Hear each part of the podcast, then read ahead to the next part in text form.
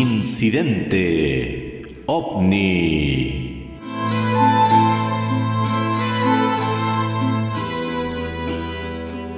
La actualidad del fenómeno OVNI, novedades en la investigación nacional, comentarios y debate en este espacio semanal de libre expresión. Hoy hablaremos de sorprendentes acontecimientos relatados en alguno de los cantos del poema épico La Araucana, poema escrito por el español Alonso de Ercilla, quien relata la primera fase de la conquista de Chile, particularmente la guerra de Arauco entre españoles y mapuches, o araucanos como son denominados en el poema. Luego realizaremos una semblanza de quien fue uno de los mayores investigadores del fenómeno ovni en Chile, don Jorge Amfrus. Dejamos entonces que Luis Leighton comience con la historia.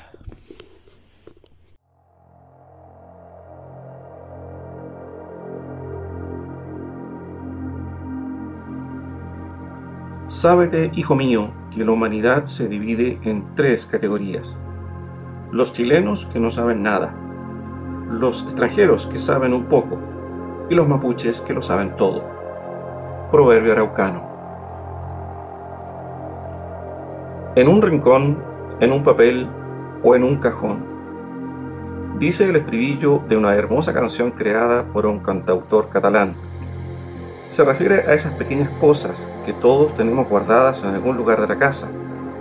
Nuestra historia de Chile tiene esas pequeñas cosas, que hoy, bajo la perspectiva de los antecedentes modernos, están directamente relacionados con avistamiento de objetos no identificados.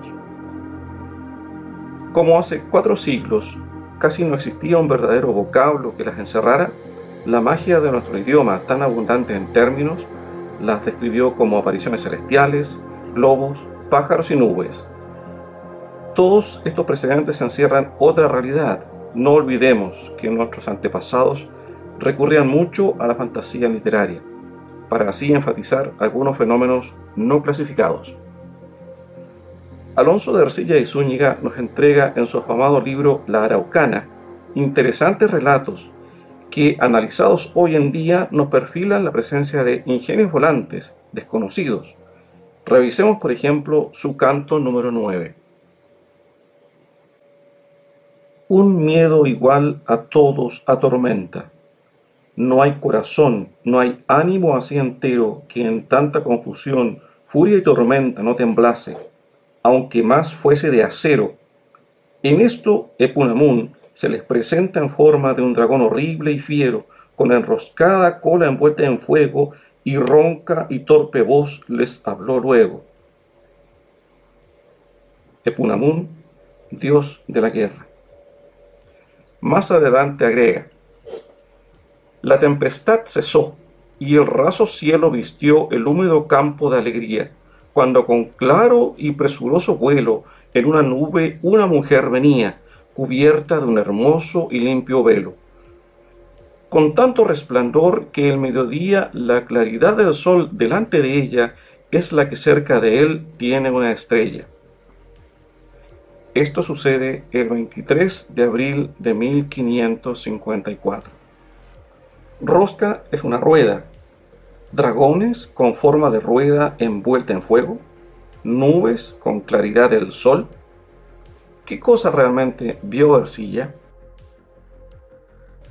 Dejemos entonces a Diego Rosales que nos entregue otros exquisitos detalles de una similar aparición registrada en 1549, según consta en su obra Historia General del Reino de Chile.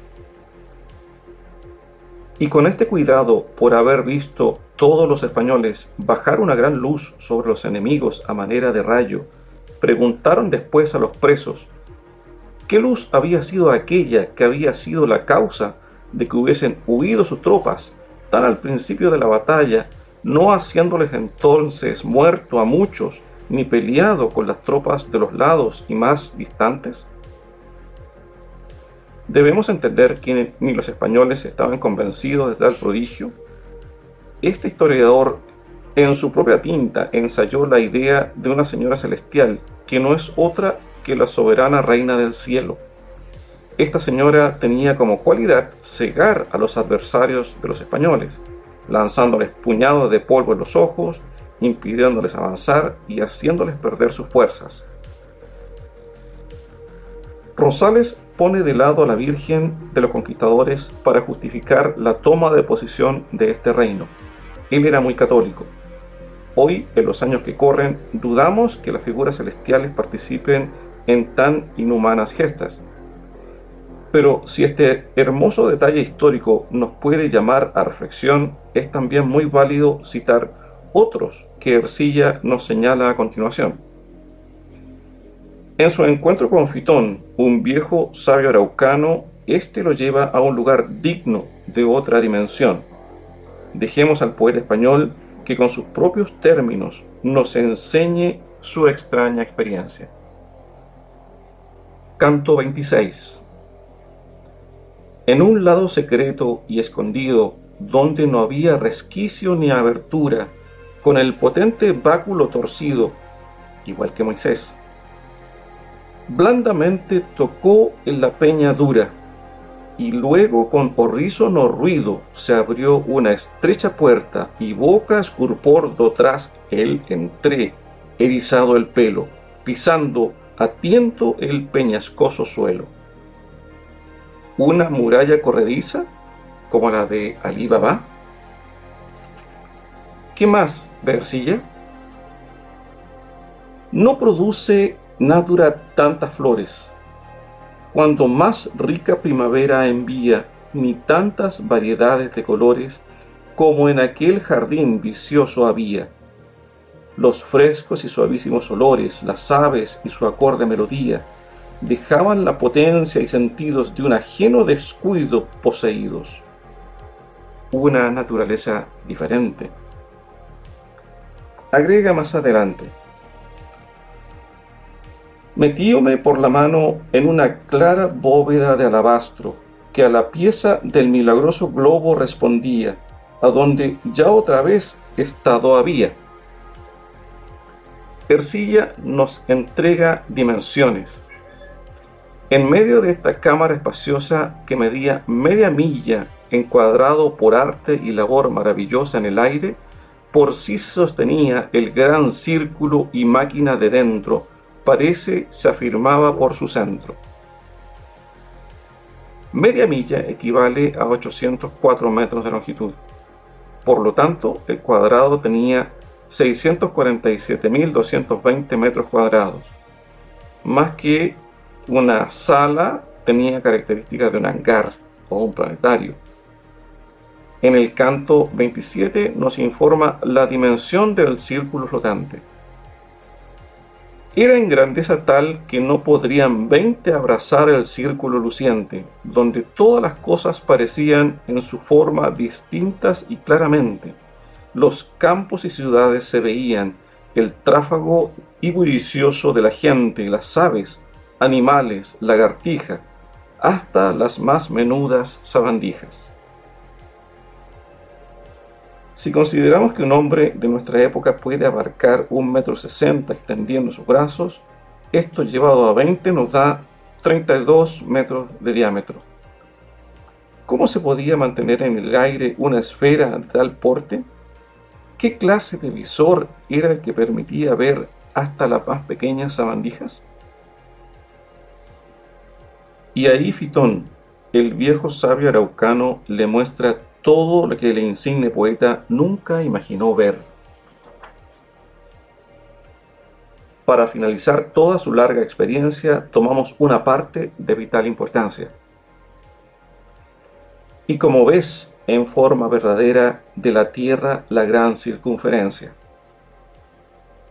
¿Dónde estaba Ercilla en esos instantes? ¿Podría la esfera de 30 metros mostrar la Tierra y su forma de no haber estado en el aire o apoyada por un sistema audiovisual? Llámese hoy diapositivas o video. ¿Qué técnicas poseía este viejo sabio araucano para mandar a otra dimensión a Arcilla? Ya que lo hizo ver todo el mundo y todas sus latitudes frente a una esfera calculada en 30 metros, o adentro de ella. Quien quiera indagar sobre este aspecto puede leer completamente este canto y se dará cuenta de esta mágica experiencia vivida por el guerrero y poeta español.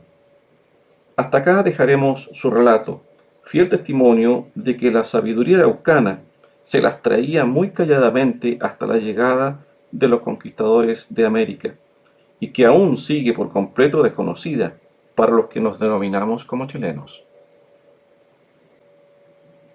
Este fue un extracto del libro OVNIs, extraterrestres y otros en Chile, del autor Jorge Anfrance Dumont.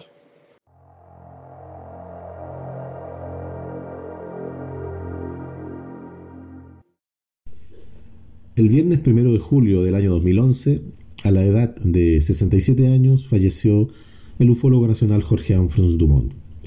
La partida de uno de los mejores y más inteligentes investigadores del tema ovni de habla hispana. A casi nueve años de su partida, aún produce una profunda tristeza el saber que este gran referente de la temática ovni no sea testigo de los actuales momentos que se viven, donde todo indica que el mal llamado fenómeno ovni ya se encuentra en un proceso de desclasificación definitiva. Recordemos las palabras de sus amigos, los del Centro de Informes OVNI de Capilla del Monte, Córdoba, Argentina, luego de conocer su partida.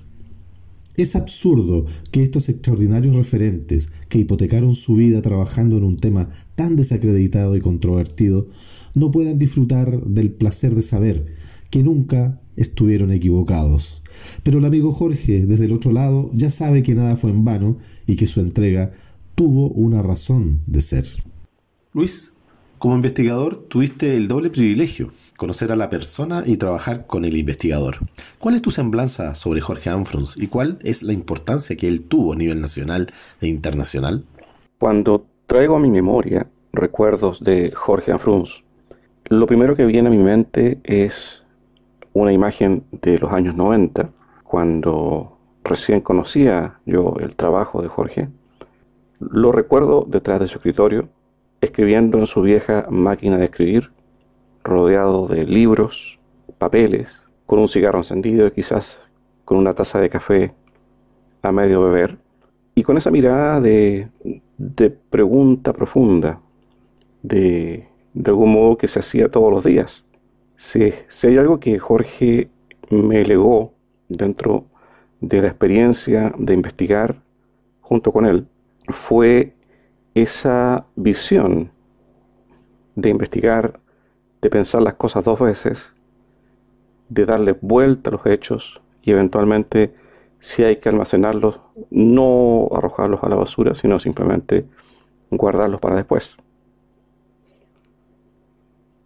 Cuando conocí a Jorge, yo recuerdo que me llamó profundamente la atención la calidad de las respuestas que me dio.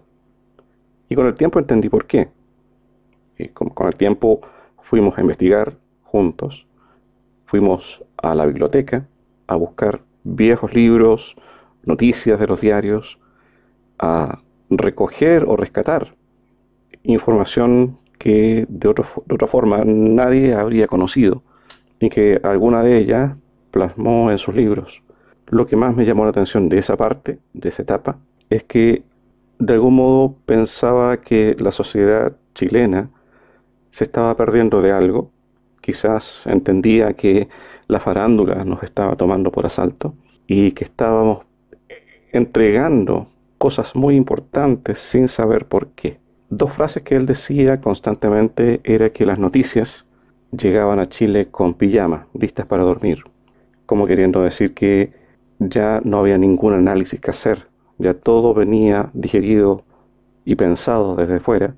Y lo segundo es que decía que la información está botada en la calle, o sea que de algún modo no le damos valor a las cosas que tenemos y si alguien se pone a pensar solamente por un momento, puede llegar a descubrir grandes cosas. Eso fue el legado más que nada de Jorge para mí. Por supuesto, sus libros eh, quedan, pero ante toda esa visión de tener una segunda una segunda vuelta a los hechos, a ser más quisquilloso cuando uno escucha algo, cuando alguien ve algo, porque esa información, ese dato, eventualmente calza con algo que uno escuchó o vio mucho tiempo antes. Ese valor lo mantengo. Esa capacidad pienso que de algún modo eh, me ha servido mucho porque forjó parte de mi vida. Hoy día recuerdo a Jorge porque, bueno, entendemos que se acerca un nuevo aniversario de su fallecimiento y entiendo que una persona que dejó huella, que dentro de todo lo bueno y malo que hizo o pudo haber hecho en su vida, nos dejó un legado, no solo a sus libros, sino también a quienes lo conocimos. Por eso a Jorge yo lo recuerdo todos los años con una copa de vino y un llamado al universo de que donde sea que estés, espero que estés bien. Escuchemos ahora un extracto de una entrevista que se le hizo a don Jorge Anfrus en un canal de televisión argentino hace aproximadamente ya casi 20 años. El programa se llamaba Zona Infinito. Es don Jorge Anfrus Tumón.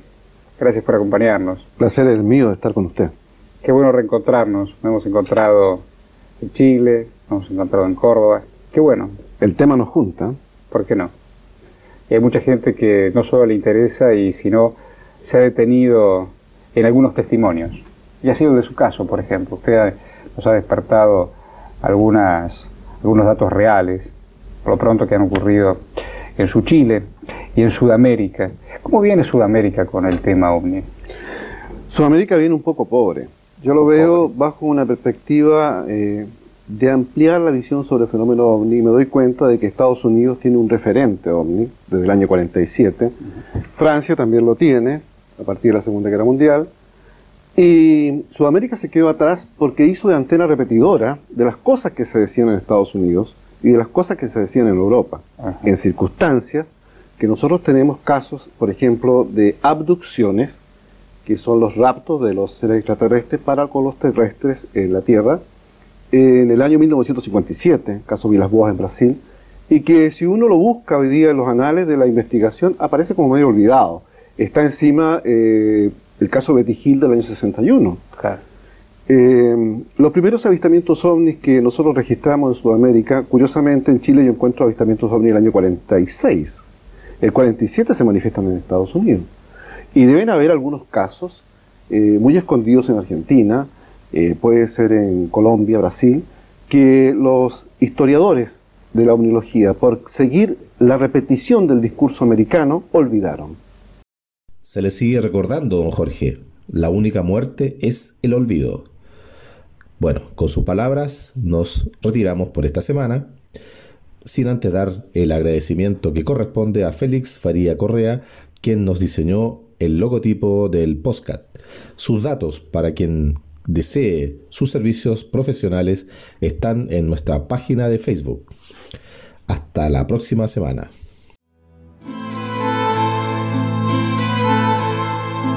Incidente OVNI.